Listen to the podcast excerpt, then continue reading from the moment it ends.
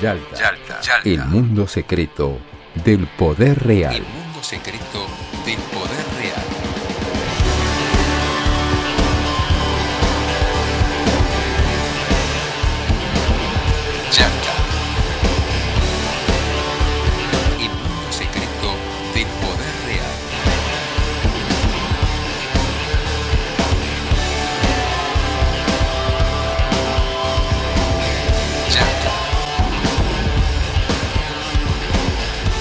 Días, buenas tardes, buenas noches, donde cada uno, cada una de quienes nos escuchan eh, esta semana, eh, les hablamos desde Yalta, el podcast de política internacional, que cada semana llevamos adelante quien les habla, Marcelo Brignoni, junto a Facundo Cardoso y Martín Piqué, eh, en una semana bastante movida en términos internacionales, con un sinnúmero de informaciones, no muchas de ellas del todo agradables, pero bueno, acá estamos tratando de, de rendir un poco eh, una síntesis de lo que está pasando en estos días con un tema preponderante de esta semana y de estos días, que es el tema de, la hermana grande de la patria latinoamericana, la República Federativa del Brasil. ¿Cómo anda Piqué? ¿Qué tal? ¿Cómo andas, Marcelo? ¿Qué tal, Facundo? Estamos aquí en un nuevo capítulo, ya no sé qué cuenta hacer, de Yalta, este podcast de política internacional que lleva el título, ya lo dije muchas veces, pero viene a cuento siempre, lleva el título de una localidad de la península de Crimea, donde en el año 1944, ustedes ya saben, si no siguen, se realizó una cumbre de estadistas, el último año, podemos decirlo de esta manera, antes de la rendición de las potencias del eje, primero de la Alemania nazi y después del Japón imperial, en el año 1944, en el Palacio de Livadia se reunieron el anfitrión Joseph Stalin con, bueno, un presidente norteamericano que dicen algunos, yo comparto que fue el mejor de la historia de los Estados Unidos del siglo XX, Franklin Delano Roosevelt y Winston Churchill. Y hoy vamos a hablar, si entendemos la política internacional como política situada de Sudamérica, por supuesto, de un país que es un continente en sí mismo, que a veces se ha aislado de la América española porque habla otra lengua, el portugués, estamos hablando por supuesto de Brasil. Podemos decir muchas cosas de la historia de Brasil, un país que no consiguió su independencia guerreando a sangre y fuego y entregando la vida de los hijos de su tierra, como América Española contra justamente la madre patria España, sino que trasladó la corte portuguesa al territorio americano con la ocupación napoleónica. Y además Brasil tiene una característica, y vuelvo ahora al siglo XX y a la Segunda Guerra Mundial, que es que participó de la Segunda Guerra, valga la repetición. Tropas brasileñas estuvieron, por ejemplo, en la campaña en Italia. ¿Por qué? Porque siempre fueron el aliado más cercano, más confiable, culturalmente más afín de los Estados Unidos. De todo eso vamos a hablar ahora trasladándonos al presente, porque hay una crisis sanitaria gravísima, una catástrofe humanitaria en Brasil y una situación política muy incierta, vamos a decirlo, inestable. Exactamente, Martín, como va Marcelo. Eh, este, en esta oportunidad nos convoca otra vez Brasil con, una, eh, con un escenario muy, pero muy movido, tanto en términos sanitarios como políticos. Tenemos en Brasil este, récords totales de muertes e infectados. Tenemos informaciones que nos llegan de más de 300 personas que murieron esperando una cama de unidad de terapia intensiva en San Pablo, eh, 19 capitales con más del 90% de su sistema sanitario ocupado y muchos de ellos saturados, eh, informaciones que nos dicen que incluso este escenario va, estos números van a, un poco a la baja y los expertos hablan de más fallecimientos y más contagios. A todo esto también un sacudón o lo que fue leído como un sacudón eh, en el sentido de que renunció o lo fueron, habrá que ver, ahora lo vamos a desarrollar, el ministro de Defensa, Acevedo, amigo de Bolsonaro, general obviamente, militar eh, eh, en ese sentido, y fue eh, suplantado por otro, eh, Braga Nieto, que eh, ahora también el miércoles nombró a los tres jefes eh, de las fuerzas brasileras que se habían ido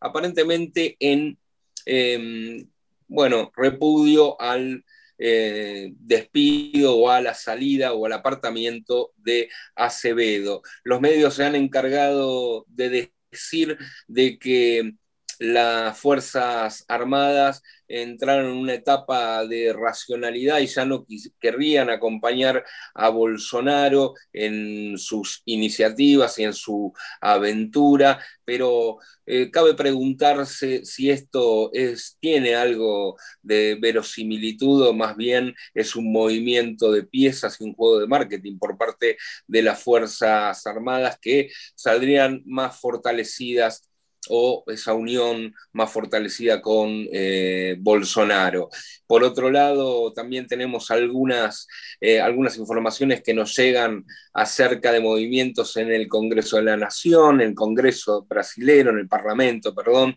Eh, en febrero se... eligieron las autoridades de ambas cámaras. Esto tiene una relación directa con las numerosas, numerosos pedidos de impeachment que le han hecho a Bolsonaro, porque los presidentes de las cámaras son los que pueden habilitar el curso hacia, hacia un impeachment, eh, pero también teniendo en cuenta que este, Bolsonaro tiene una alianza eh, circunstancial, podríamos decirlo, con lo que se llama el Centrau en, en Brasil, eh, y em, gran parte de los diputados se habían peleado, por ejemplo, con el canciller Araújo, que le habían pedido la renuncia. Esto efectivamente también forma parte de esta crisis institucional que eh, se está mencionando por estos días en Brasil, porque ha renunciado el canciller. Algo sorpresivo, por otro lado, porque forma parte del núcleo ideológico del bolsonarismo, Ernesto Araújo, y fue suplantado eh, por un secretario de primera, que si bien es el,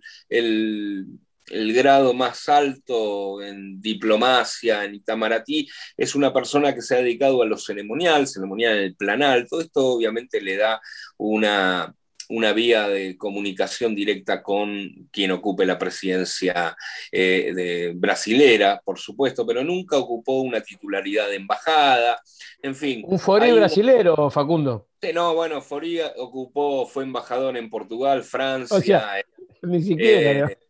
pues si hubiera sido elegido en los 90, sí, porque Forí fue director de ceremonial de Carlos Saúl Menem, ¿no? Pero en este caso ni siquiera tiene la trayectoria de Forí para,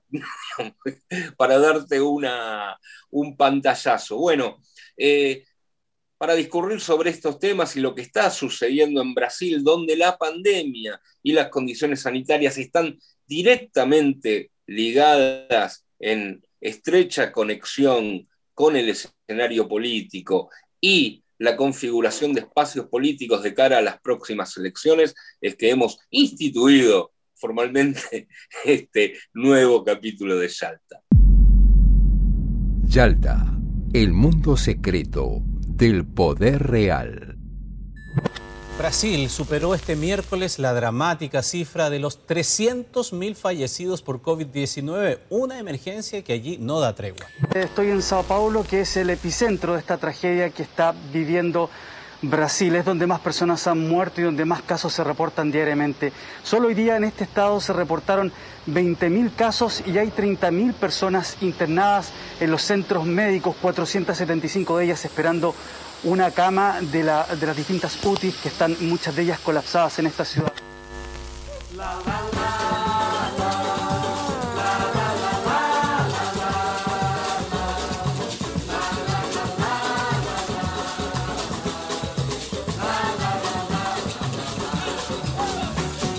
Y un poco lo que decía Facundo, ¿no? Una, situación bastante compleja. Hay, hay lecturas múltiples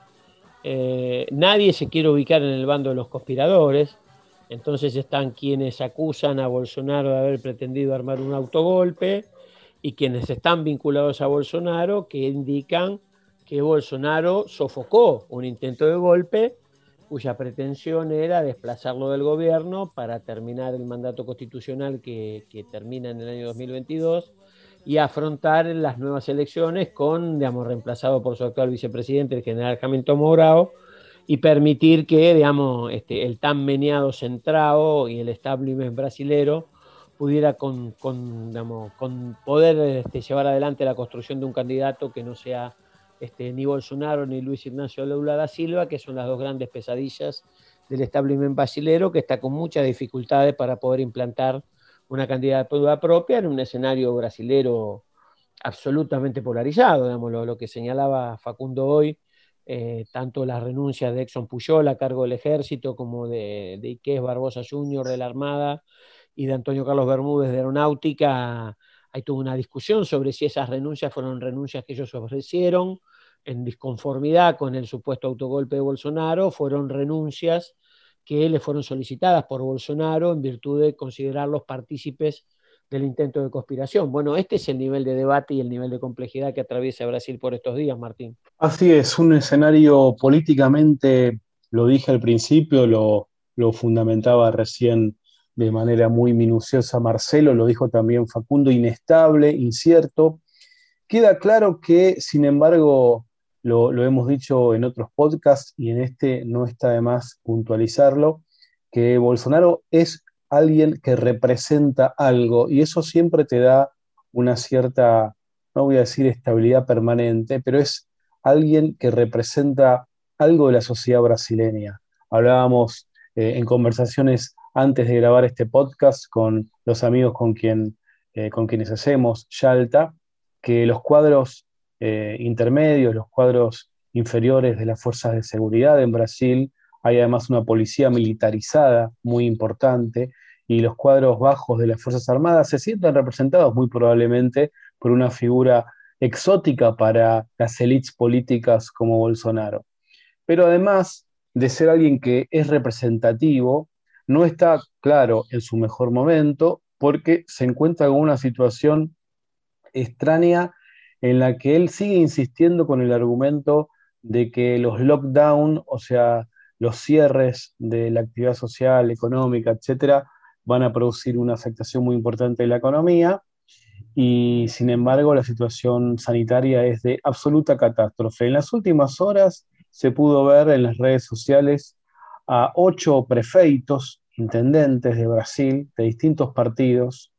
eh, no solamente del PT, había alguno del PT, pero había de otros partidos, por supuesto, quizás no de los más, pero más cercanos a Bolsonaro, pero bastante representativos de la política brasileña, planteando que está viviendo Brasil una catástrofe humanitaria la más grave de toda su historia.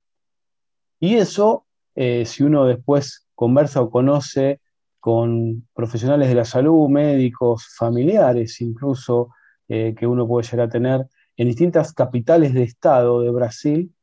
habla de una tragedia cotidiana y, bueno, habilita a pensar que Bolsonaro sigue estando presente en el sistema político y posiblemente lo seguirá estando en el corto plazo, pero hoy ya no tiene garantizada como mínimo la continuidad y la situación es muy, pero muy delicada. Así que Además hay que agregarle el riesgo que significa para la región, eh, bueno, la bomba de tiempo sanitaria que, ha sido Brasil, además con la aparición de la mutación del virus eh, o la variante del virus de Manaus. Eh, eso me parece que es algo que le agrega una complejidad importante a esta situación más, me parece, eh, más difícil o la más difícil que le haya tocado vivir a Bolsonaro, a pesar de que sigue siendo, eh, y en ese sentido, más allá de su exotismo, algo que representa algo en Brasil. Es muy difícil tratar de, eh, poner en compartimentos estancos cada uno de los poderes que están influyendo ahora en, en la República Federativa de Brasil. Creo que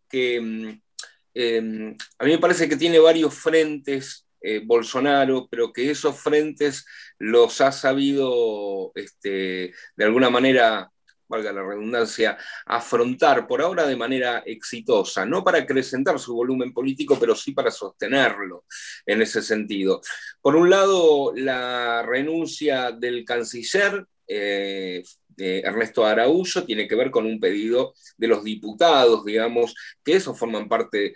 más o menos del Centrau, que es eh, esta coalición, si se la puede llamar así, porque después van en términos electorales por caminos eh, separados, eh, le había pedido justamente esa, dimisión, que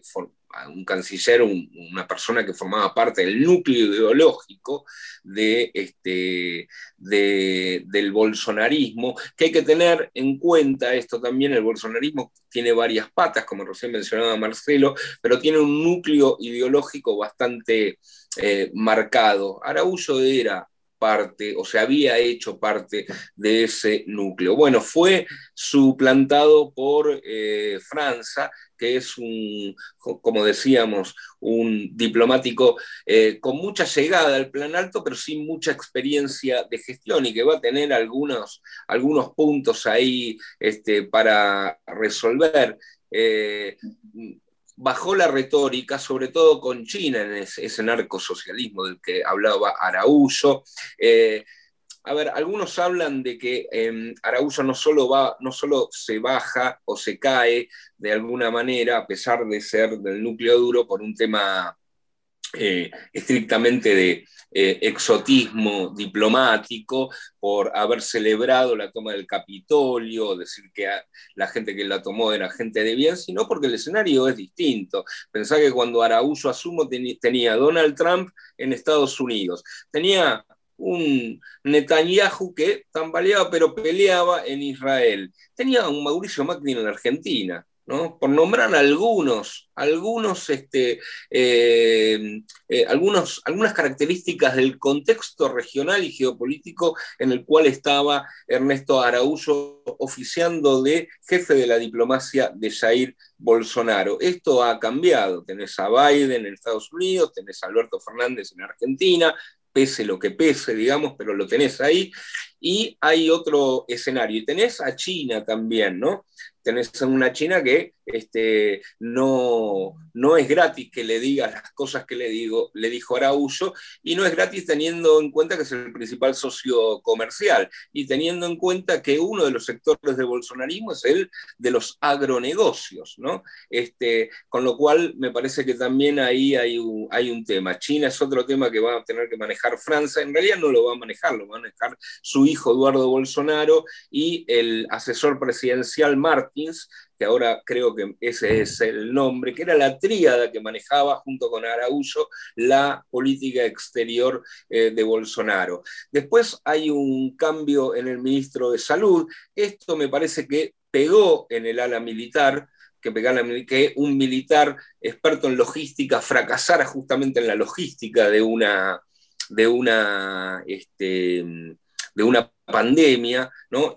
Eh, finalmente tomó las riendas un médico, un médico, ¿no? Eh, en ese sentido. No sé si esto va a cambiar un poco la situación, pero me parece que son concesiones más de al ala política, concesiones más de maquillaje que de sustancia, ¿no? Por decirlo de alguna manera. También en, lo militar, esta, esta revuelta militar ha quedado, a mí me llama mucho la atención de cómo Em, los militares brasileros en, un doble, en una doble movida han quedado como seres racionales que no acompañan a las locuras de Bolsonaro y que por otro lado acompañan a Bolsonaro. ¿no? Este juego, este juego eh, me parece muy hábil por parte de eh, eh, los militares. sobre todo la, cúpula. Y hay otra cosa que mencionaba Martín, que es muy interesante, que Bolsonaro está en una suerte de situación en la cual tiene más llegada a lo que se llama la policía o las policías militares que quizás a las cuestiones o, los altos mandos militares que parecen más eh, usarlo a Bolsonaro eh, y Bolsonaro parece resistirse un poco a eso y a tomar cierta independencia. ¿no? En, las últimas horas también hubo algunos movimientos en ese sentido, por ejemplo, la diputada federal Vía Kisis de la Comisión de Constitución y Justicia de la Cámara eh, habló de que la policía eh, militar tenía que actuar en contra del gobernador de Bahía. El diputado Víctor Hugo también presentó un proyecto para que se establezca la ley de defensa eh, que permite al Poder Ejecutivo eh, ciertas este, atribuciones quizás consideradas autoritarias y basadas también en las policías militares, que es otra, parece ser otra de las, de las eh, patas del bolsonarismo. Digo, estamos frente a un escenario en el cual Bolsonaro también queda un poco aislado, pero ese aislamiento, ese aislamiento que es un debilitamiento, que parece ser un debilitamiento, no, no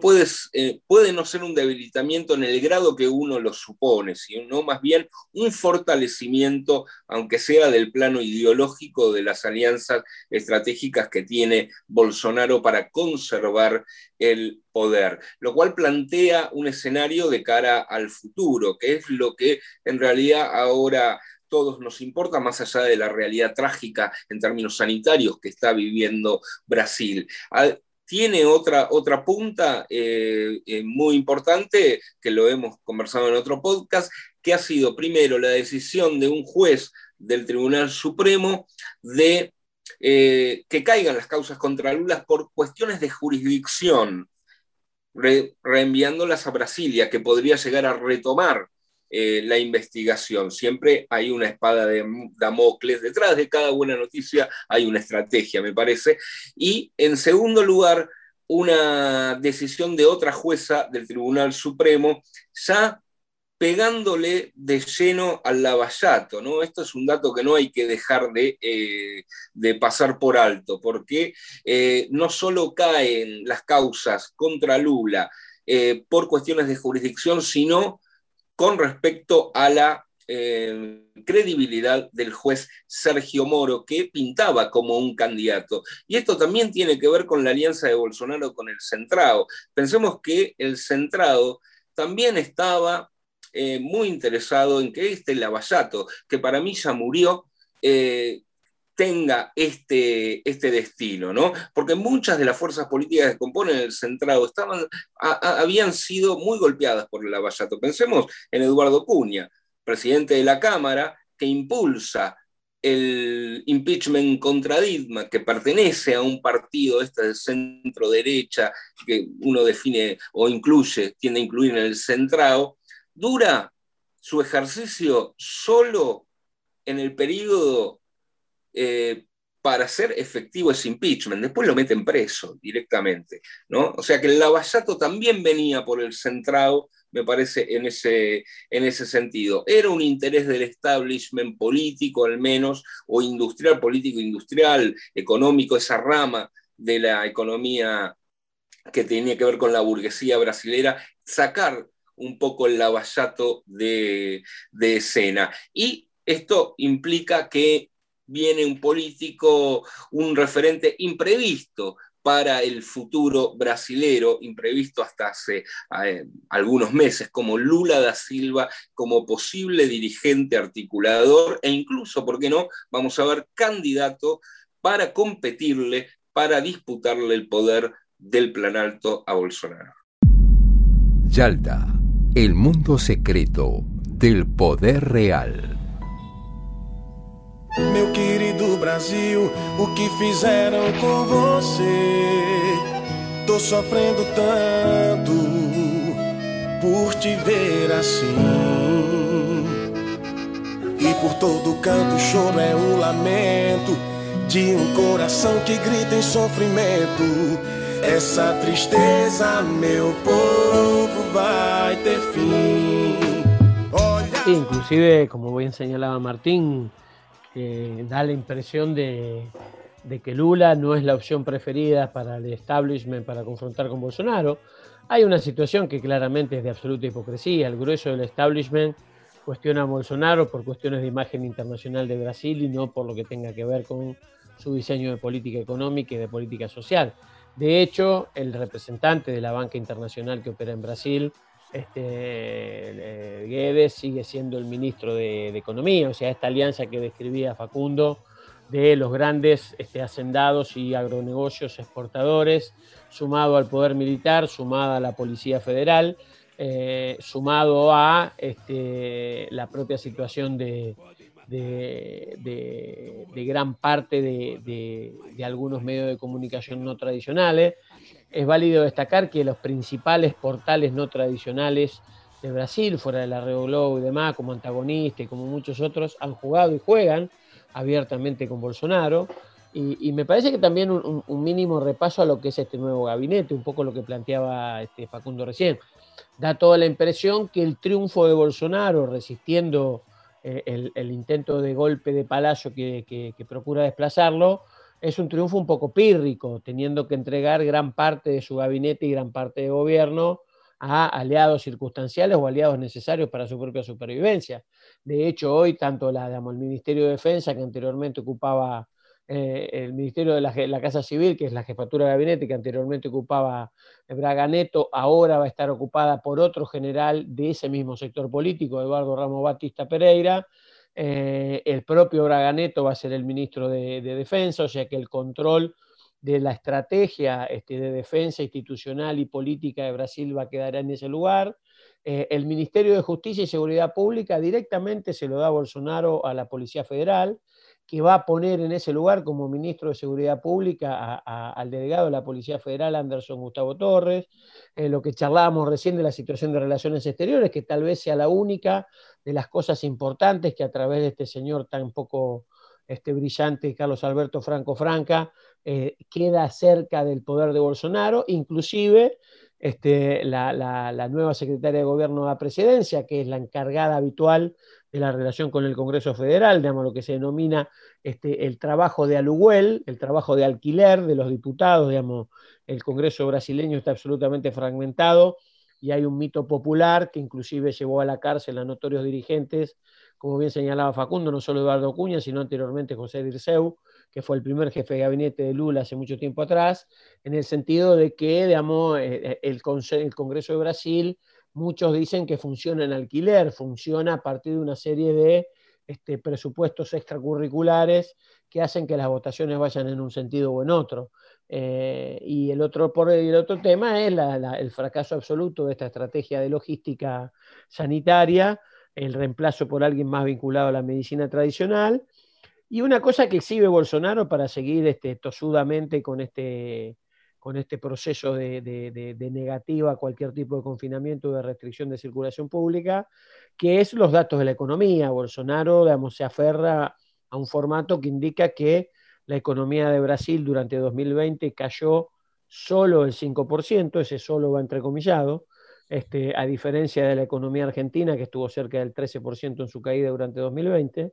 eh, y él dice que eso fue producto de no plantear estrategias de confinamiento que hubieran significado un deterioro mayor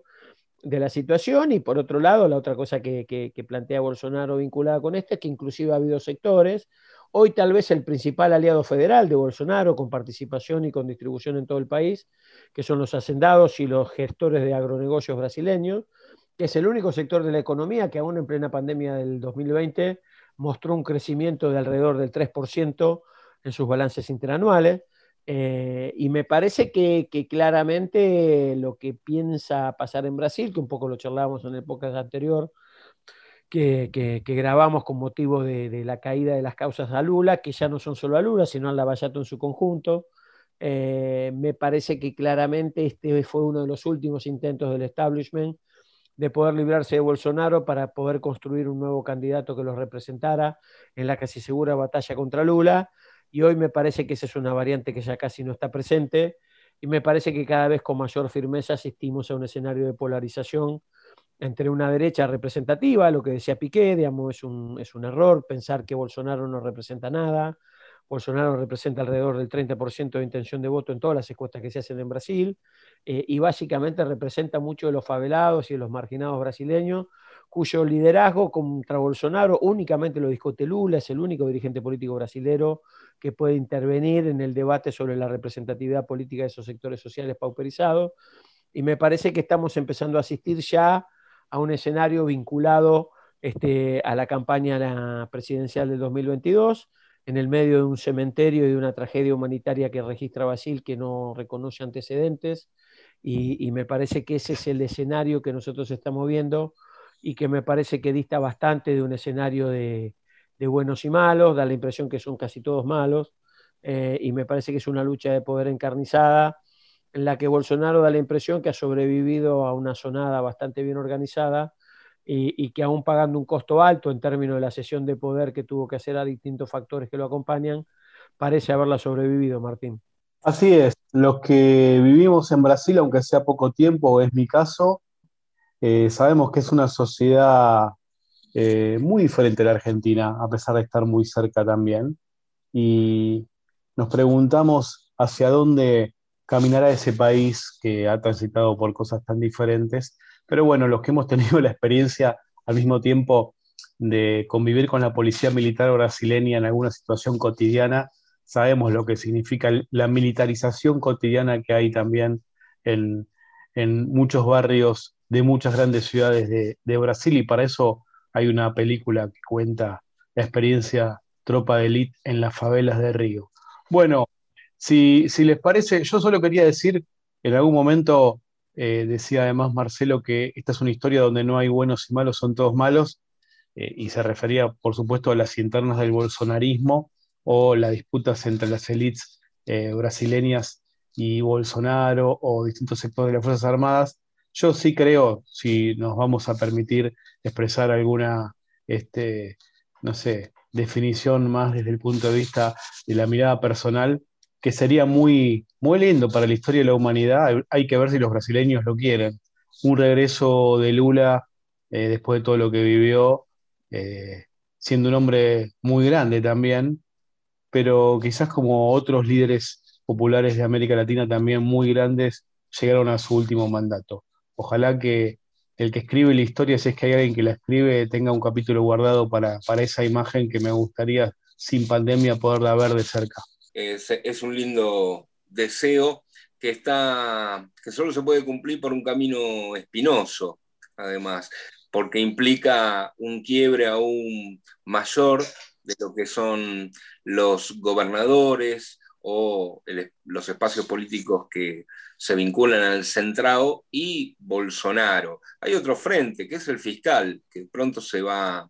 a, venir. Ya Paulo Guedes intimó a los gobernadores y alcaldes a no hacerse los locos con eh, los gastos que requiere la pandemia porque va a ser insostenible. Ese es otro frente que se puede venir y con un país que está acostumbrado a la policía militar en sus calles, diferente al nuestro, como bien indicaba Martín. Las fracturas que se puedan eh, dar en el plano político de Bolsonaro con algunos de los sectores políticos que eh, lo están acompañando hasta el día de hoy, repercute directamente en las posibilidades todavía que pueden ser mayores de que el deseo que expresó Martín se cumpla, que Lula da Silva pueda volver a ser, no sé si el presidente, pero aquel líder político que rija los destinos o las eh, los lineamientos políticos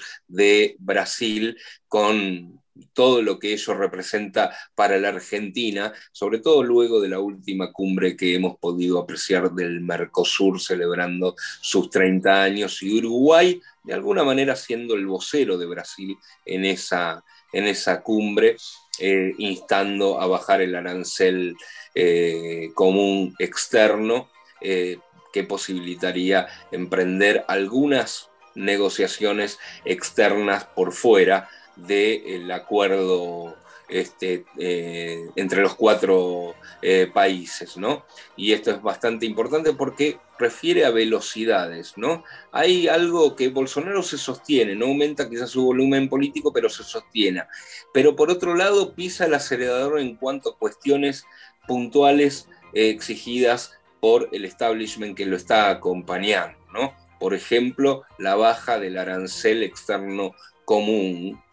contra la burguesía quizás brasileña, pero a favor de otros sectores que también lo están acompañando. Si hay ansiedad, si hay eh, velocidad, si hay apuro quiere decir que no hay tanta seguridad. Podríamos este, terminar con esta, o al menos yo terminar con esta reflexión. Estimados oyentes, estimadas oyentes,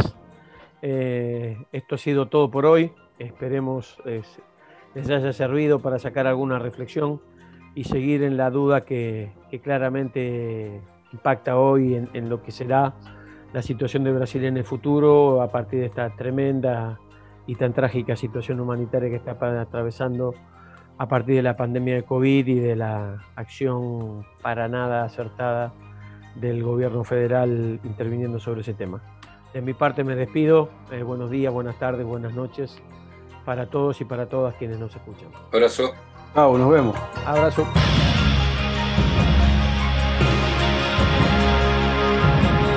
Yalta, corremos la cortina del poder real.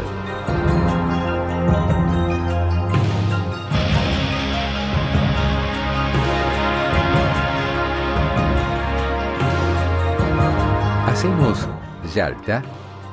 Marcelo Brignoni, Facundo Cardoso y Martín Piqué. Imagen institucional y edición,